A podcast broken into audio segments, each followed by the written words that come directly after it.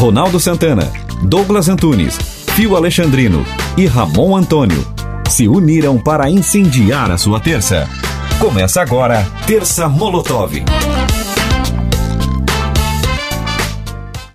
Seja muito bem-vindo, seja muito bem-vinda você que está acessando as redes sociais da Rádio Monte Carlo FM 107.9. Está entrando no ar o podcast Terça Molotov, uma bomba contra a desinformação e a ignorância. Como em todas as terças Molotov, estão conosco Fio Alexandrino, Ramon Antônio, que está em quarentena, né?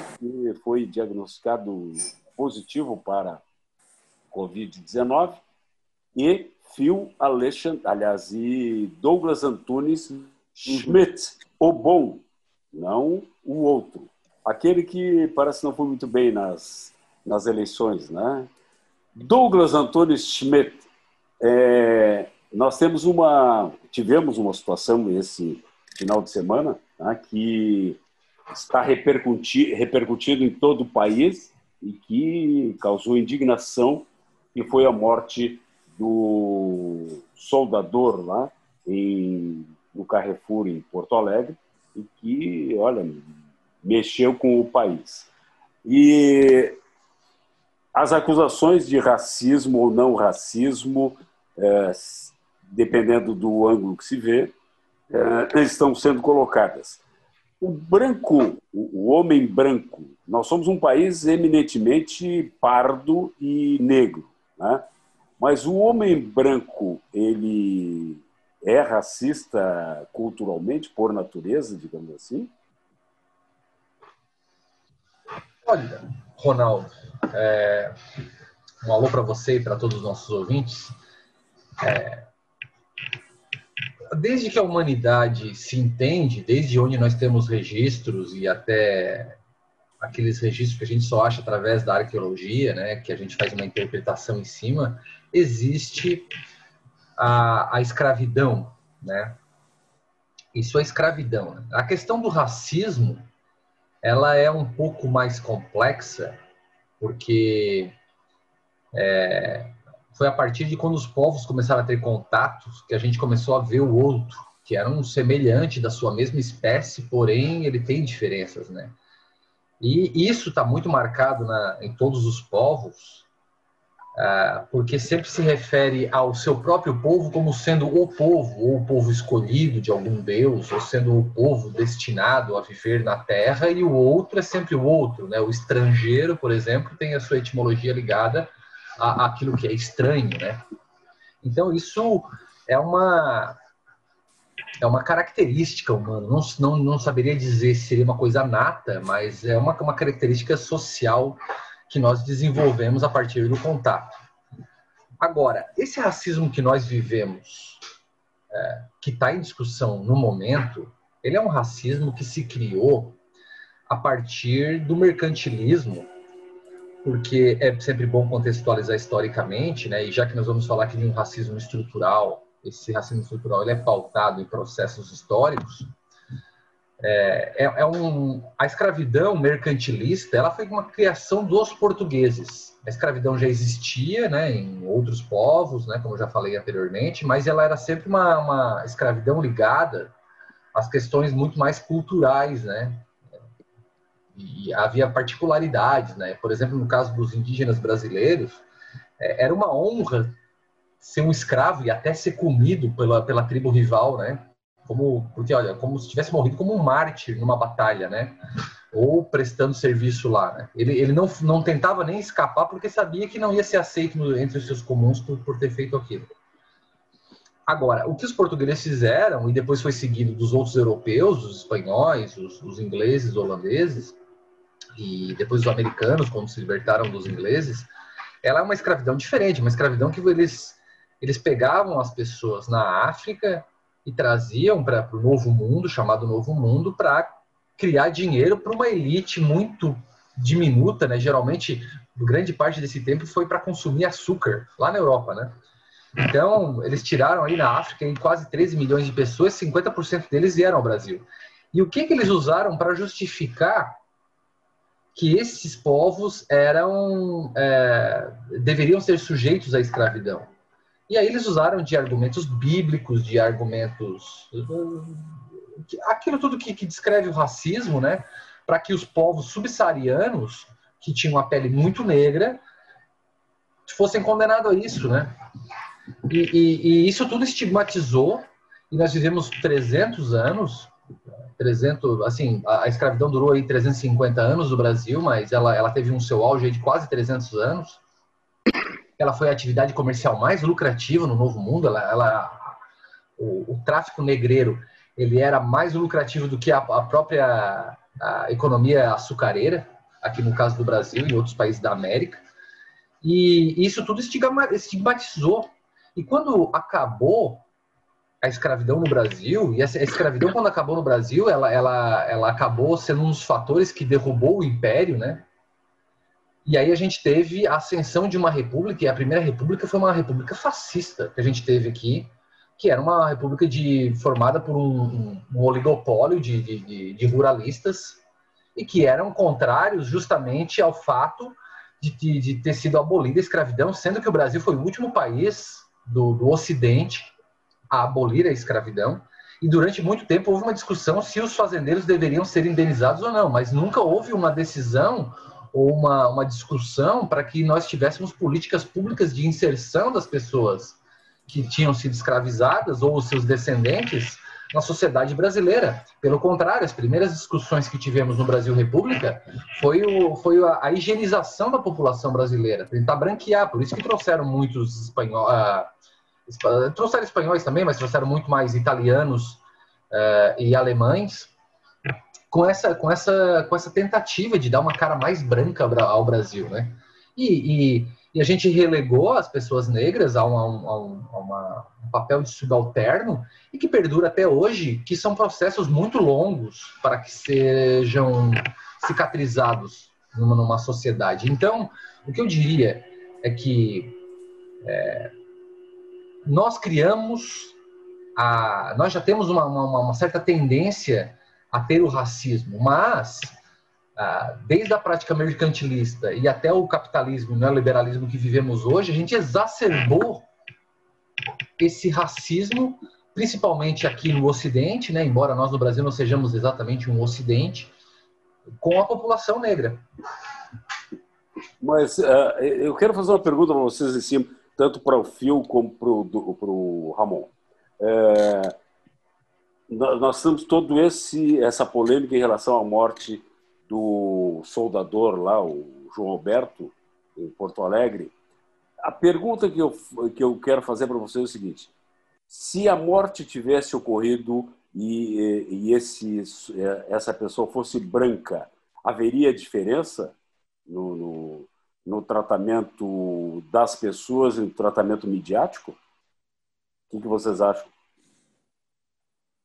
Ronaldo, eu acho que midiático até poderia haver, realmente, porque a, a, acaba que a, a, mídia, a imprensa, se prende nesse, né, nessa situação de, de negros. Né, e tantas vezes a gente vê, né, como aconteceu com a eleição nos Estados Unidos, por exemplo, a primeira mulher vice-presidente, eleita vice-presidente, e no Brasil dizendo a primeira, primeira mulher negra vice-presidente. Né? Então, há uma, há uma exacerbação do termo negro pela, pela imprensa brasileira, principalmente. Né? Então, poderia sim, ser sim que o tratamento fosse diferente. É claro que a tragédia ocorrida ali, ela, ela em que pese todo o desenho que, que se mostra das imagens e daquilo que a gente viu, é, numa, num, não digo num racismo estrutural, mas assim, uma, uma, uma predisposição daquelas pessoas que estavam conduzindo o João Alberto a tê-lo como alguém é, é, diferente, alguém que é, estava ali para. A gente não ouviu as conversas, não viu o que aconteceu lá dentro do mercado, mas alguém que estava ali para arruaça ou coisa desse tipo, e eles tentaram conduzir. É claro que a, a, aquele soco que ele deu no, no, no segurança ao final acabou é, estourando e desencadeando todo, todo o enlace, mas nada justifica aquela, aquilo tudo que aconteceu com, com tanta violência, força, ódio, rancor, né? Porque aquilo ali é desumano, né? Acho que os ah, dois que agora... atacaram principalmente desumanos, é. né? Levantaram agora Mas, a possibilidade de que houvesse já uma rixa anterior entre um dos seguranças e o, e o João Roberto. Fio, o que, que tu acha? Bem, é bem possível, né, Ronaldo? Porque é, morava ali perto, já participava, é. de certo, já frequentava outras vezes e, é. e, já tinha, de repente, algum, algum outro envolvimento anterior que, que pudesse é, é transparecer isso. Né? Fio, o que, que tu acha? Ô, Ronaldo, como bem disse aí o Douglas, o Ramon e, e, até tu já também afirmou, a gente sabe que o racismo é um fato no Brasil, né? É um fato. Ele existe o racismo e ponto, isso não é ponto de discussão. Só que algumas pessoas insistem, e até mesmo autori algumas autoridades do Brasil insistem em negar o racismo, e dizer que ele não existe racismo, não existe racismo no Brasil. Aí quando surgem pessoas que negam um fato, né, que existe há 500 anos no Brasil, que o negro foi escravizado aí 388 anos, desses, desses 500 anos, 388 foi escravizado e depois solto só como na rua, como se fosse um animal liberto, sem conscientização, sem inclusão, sem nenhum cuidado, nenhum tipo de lei que protegesse ou trouxesse eles para a sociedade, tu dizer que não existe racismo, sabendo que tu foi criado ouvindo piadinha de negro, teu pai falava, teu avô falava, esses 120 anos aí de liberdade deles foram tratados como uma outra espécie. Tu sabe que existe. Aí tu pega um vice-presidente, tu pega um presidente do Brasil, pega uma turma que apoia essa turma aí, dizer que não existe racismo no Brasil, se faz necessário, se faz necessário que, uma, que um acontecimento como esse do mercado, em que um negro é espancado, né, se reforce massivamente o assunto. Se fale ainda mais eh, em véspera do Dia da Consciência Negra, que existe para isso. E aí um presidente da vida fala que o, o, o, racismo começa quando se cria o Dia da Consciência Negra. Olha só, ele fala como se fosse eh, alguém tentando criar um fato eh, político como se ele já não existisse. Como se o racismo não existisse. É criado o Dia da Consciência Negra para criar uma situação de racismo. Ele chega nesse ponto né, o obtuso ali, o charlatão do Bolsonaro, a esse ponto de dizer isso como presidente da nação. Então, assim, se faz cada vez mais necessário porque a gente vai perdendo essa luta. Então, qualquer caso que aconteça é importante para que se debata. O cidadão lá do mercado, vamos dizer, muita gente, tem, olha só como o racismo é, é impressionante, né? Muita gente tentou usar de, usar de justificativa a morte de uma pessoa sem o devido julgamento o fato dele ter uma ficha criminal. É, eu vamos, vamos dizer assim, que, que ele é espancador da, da esposa, aquela coisa toda. Eu acho que na lei do karma ele pagou, né? No karma. No, no, no que, que, que ele, o que ele merecia, eu como cidadão falando, que ele merecia. Mas, mas a gente, como sociedade, como, como a gente tem leis, né? E o guarda possivelmente, aparentemente, não, não recebeu a ficha dele e não julgou ele por causa da ficha, ou, ou prendeu ele por causa da ficha, ou aplicou a, a pena de morte por causa da ficha, né, não faz sentido usar essa justificativa a não ser tu querer combater quem combate o racismo. E eu acho que quem combate alguém que combate o racismo é tão ruim quanto um racista. Ou se não, é um racista, que quer só ter o direito de ser racista, que ninguém fale de racismo. Então, assim, é realmente. A... Por favor. Não, pode, pode é, mas. A, a, essa situação do, do, do, da ficha criminal, coisa e tal, ainda que se conhecesse a ficha criminal, nada justifica um crime de onda como aquele ali. Nada. É, não, não existe, não existe pena de morte no Brasil, não existe e não deveria existir em lugar nenhum do mundo. É como é, eu falei, Ramon, só a, lei do, é, do, karma mesmo, né? Porque sim, ele batia, sim, espancava a mulher. É, eu te entendi, sem dúvida. Mas é, nada justificaria aquela reação é, é exacerbada dos seguranças, né? E de todos eles que estavam envolvidos naquele, na, naquele sinistro ali. Mas, é, é, partindo desse ponto também, a, a, questão que tu falasse ali de, de, de existir racismo no Brasil, é, o, eu acho que a fala do nosso vice-presidente também foi, foi nefasta, né? Porque ele tratou a todo momento como homem de cor, homem de cor, homem de cor. Isso é um absurdo num país, é, 60 anos depois é, do fim da segregação racial lá na, na, lá nos Estados Unidos, quando se falava ainda homem de cor, e, e na década de 60, 70 principalmente, né, ele trouxe aquilo que ele, que ele aprendeu lá na, na escola dele americana, que ainda dizendo que tratava como homem, homem de cor, que o homem de cor era diferente, coisa e tal. Né, isso é um absurdo, né? São falas absurdas, tanto do nosso presidente quanto do, do nosso vice-presidente. Mas a, a, eu acho que assim, a, a questão do, do, do do, do, racismo estar intrínseco no ser humano, e está intrínseco sim no brasileiro, é um viés é, é, é inconsciente. Eu acho que é, de forma inconsciente isso vem sendo plantado desde a mais tenra idade, por todas as gerações, é, com palavras que realmente, como denegrir, como negar, como, como é, inveja branca, inveja negra. Né? Então, são, são coisas realmente que vão se, se fazendo parte da nossa vida, do nosso cotidiano, e faz com que a gente é, tenha realmente uma, uma predisposição da alma a tratar de uma forma diferente, né? em razão propriamente desse viés inconsciente, que é o que a revista Galileu já há alguns anos atrás tratou, né? como é, é, trouxe uma, uma, um artigo nesse sentido de que a, a, a gente está ali, uma, alguns exemplos que eles trazem é, é, uma negra e uma branca sentadas num banco de ônibus e, e a, a, negra com cabelo estilo Black Power e a branca vai ali, repara e quer colocar a mão naquele cabelo porque é diferente. Ou um, um homem está é, lá internado e daí vem uma, uma, uma senhora é, negra vestida de branco e ele pede para chamar médico e a médica é ela. Né? Então são, são exemplos realmente, são, são são viés de inconsciente que estão realmente enraizados dentro da gente, né? E o, e o que seria esse viés inconsciente, né? Eu acho que é, é, é um conjunto de estereótipo é, social. Oh, Raul, eu tenho um exemplo bem claro. Mantendo, eu tenho, eu mantendo, um, mantendo um exemplo, diferentes grupos, né?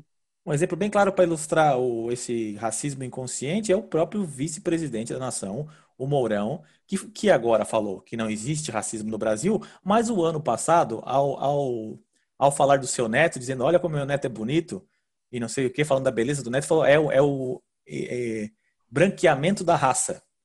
Isso é uma fala racista, é, pode ser até inconsciente, Sim. mas é uma fala Sim. racista. Há uma outra fala dele racista também, né? Que quando ele era candidato ainda, que ele numa palestra, né, ele falou do, dos índios e dos africanos, né? Falou uma coisa de e coisa assim. É. Então, assim, ele classifica as coisas por raça, né? Isso é bem claro. E, e assim, o vice-presidente, ele tá à altura do, do presidente, sabe? Ou seja, são, são sujeitos que, que não dá para nós levarmos como em consideração. Agora, uma coisa que eu queria só responder a tua pergunta anterior, Ronaldo, é que a gente nunca vê esses casos acontecer com brancos, né? O caso do Carrefour mesmo, o Carrefour já é reincidente em outros tipos de violência e sempre contra o negro, né? Então, assim, a gente marcou, a gente, a gente estigmatizou demais o negro, né? E principalmente o pessoal que trabalha na área de segurança, que tenta uh, uh, detectar uh, comportamentos que são ditos eh, ameaçadores ou coisa assim, e geralmente aquilo tudo esbarra numa, numa estereotipação do negro ou da, do, da, da, da, população de periferia, né? E hoje a gente tem que a cultura negra e a cultura de periferia, ela já atravessou fronteiras. E aí, nesse caso de Porto Alegre, também a gente tem que, que, mencionar é que tem essa, essa, esse empoderamento da violência. Né? A gente pega ali o caso dos dois seguranças, um era policial militar temporário, uma coisa que criaram no Rio Grande do Sul, que já está já voltou a, ao debate, porque se, se é seguro ou não para a população ter esse tipo de, de formação de policial. E o cidadão estava no primeiro dia de trabalho naquela loja do Carrefour. Então, assim, parece que estava ávido para usar a força que, que, que, ele tinha, né? E parece que achou a oportunidade quando encontrou ali um, um cidadão que era turrão também. Mas, como falado ali, é, ninguém tem prerrogativa alguma para condenar o cidadão no, no, na porta de um supermercado, né? Eu só quero dizer o seguinte, ó, que não é somente de negros o, o, o que já, já aconteceram várias situações de morte por, por uh por agentes policiais ou seguranças de brancos também. Claro que é bem maior o número de negros, mas né, não é só de negros. Ele tem. É, esses números aí que a gente precisa, porque quando a gente vai falar de racismo estrutural, né, e, e principalmente essa, essa negação aí do racismo, é que a gente vê é, que o número de negros no Brasil, negros e pardos, segundo o IBGE, é 56%. Mas aí você vai ver a população carcerária é um, é um, é um índice muito maior, assassinatos 70, é um índice muito 78. maior. É. 78% da população carcerária é negra. É, a gente pega aqui em Santa Catarina, nós temos 16%, a menor população negra do Brasil é aqui em Santa Catarina. Mas os, os números de população carcerária e de assassinato Sim. de negros são muito, muito, muito, muito maiores. Ô Douglas, mas aí tu pegas aí a alta cúpula do, do exército brasileiro, por exemplo, que circulou algumas fotos aí na internet, são todos brancos, né? A, a, a, alta cúpula, todos os comandantes gerais da Polícia Militar de Santa Catarina, ao longo dos 150 anos de história da PM de Santa Catarina, todos são brancos. Né? Então, há sim um racismo estrutural, há sim uma predisposição a, a, a, esse racismo. E aí, voltando àquela situação do viés inconsciente, é que eu acho que é isso que realmente o branco precisa entender, que é esse conjunto de estereótipo social, sutil, que está dentro, está enraizado dentro de nós. Eu acho que é realmente isso que a gente precisa, essa, essa predisposição. É, a gente é treinado culturalmente, né? É uma programação do cérebro. Acho que a gente realmente ela tem, a gente tem, o ser humano tem a capacidade de pensar rápido ou devagar. A gente quando decide alguma coisa, por exemplo, uma compra de casa, um carro, a gente costuma pensar de uma forma mais lenta, mais devagar, analisar, sopesar. Agora, quando a gente discute, decide decisões do dia a dia, realmente situações do dia a dia, a gente faz um julgamento mais intuitivo. Né? E esse julgamento intuitivo, ele vem realmente dessa, desse problema de, de tomada de decisão com memória antiga, noticiário, novela, aula, conversa, familiares, amigos, tudo, tudo aquilo que a gente concentrou ao longo dos anos e fez realmente com que a gente formasse o, meu, o nosso pré-conceito, nosso pré-juízo.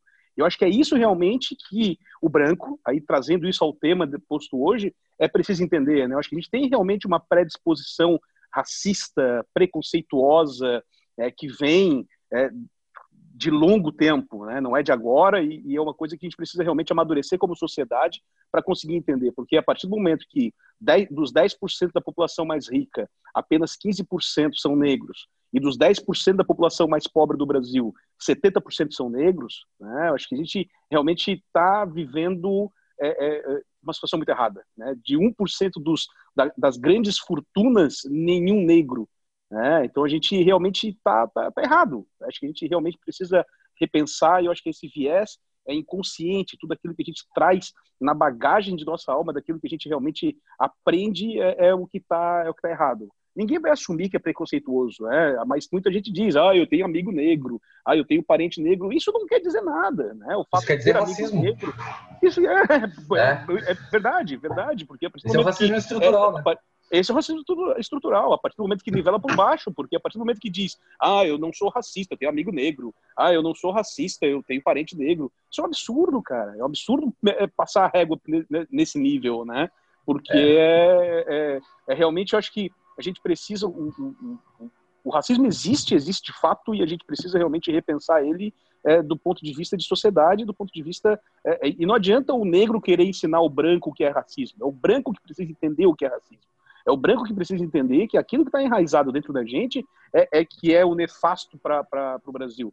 É, é, o racismo é velado, o racismo ele, ele, ele vive numa sociedade que é, é, é hierarquizada. Né? Acho que a gente realmente é, vive numa sociedade de privilégios, de privilegiados. E isso faz com que esse racismo seja.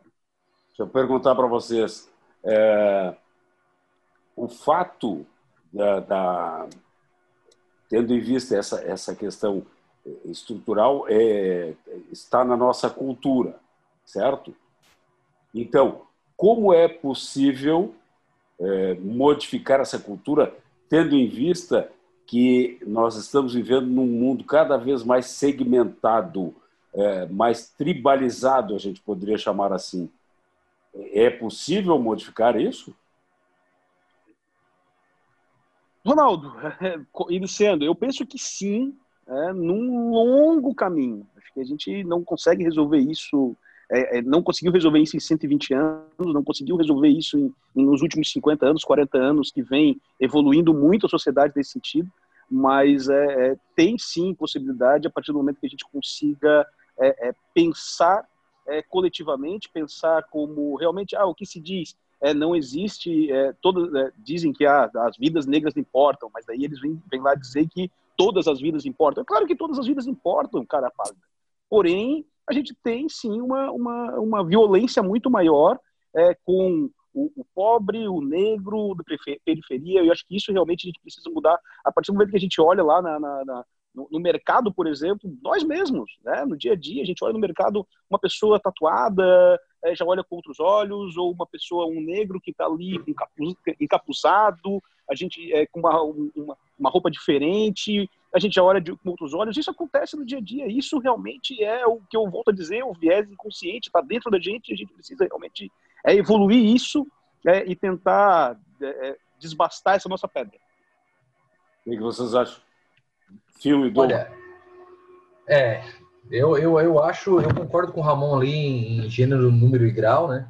quem aí, nós somos quatro brancos aqui falando, então a gente tem que falar justamente desse ponto de vista branco, né? Do branco ter que perceber isso. É, todo mundo já presenciou uma cena de racismo aqui. Eu, na minha infância, eu vivi vivia num bairro uh, que tinha ao lado uma, uma, uma, zona mais pobre. Essa zona mais pobre era a, a grande maioria eram de negros. Eu era amigo da, das crianças que eram lá e, e por, por, diversas vezes testemunhei a olhos nus as cenas de racismo. E qual é o branco que, que, que, que não pensa quando está indo numa, numa rua à noite, se está vindo um negro do outro lado, ele, ele já não vai sentir medo? E se tiver um loiro padrão europeu, já não vai pensar um pouco diferente? Né?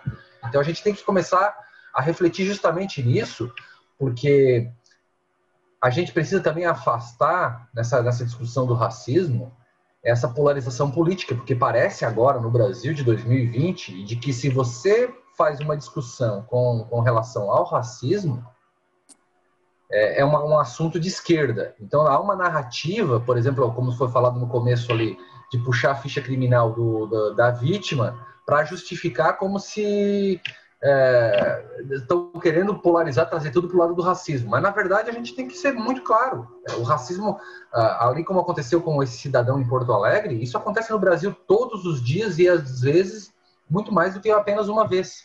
Né?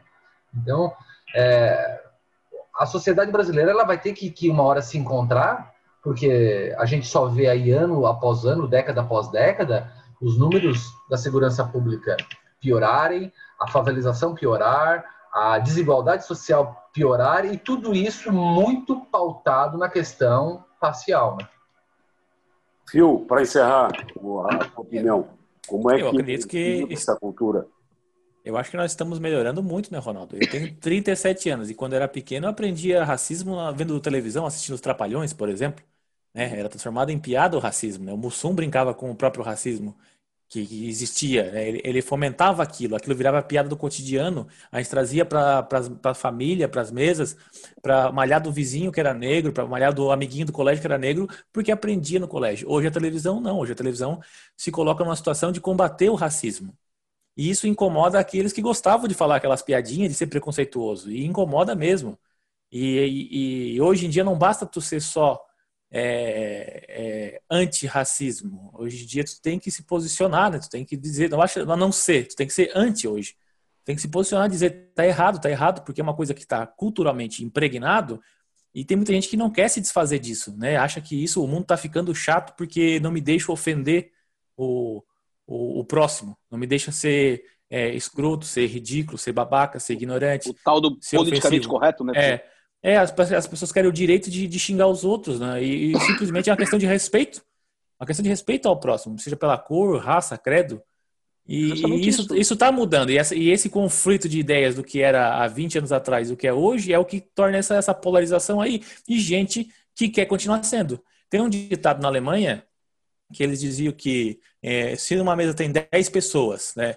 E entra um nazista naquela sala e ninguém se levanta, em protesto, então temos 11 nazistas. E isso vale também para o racista.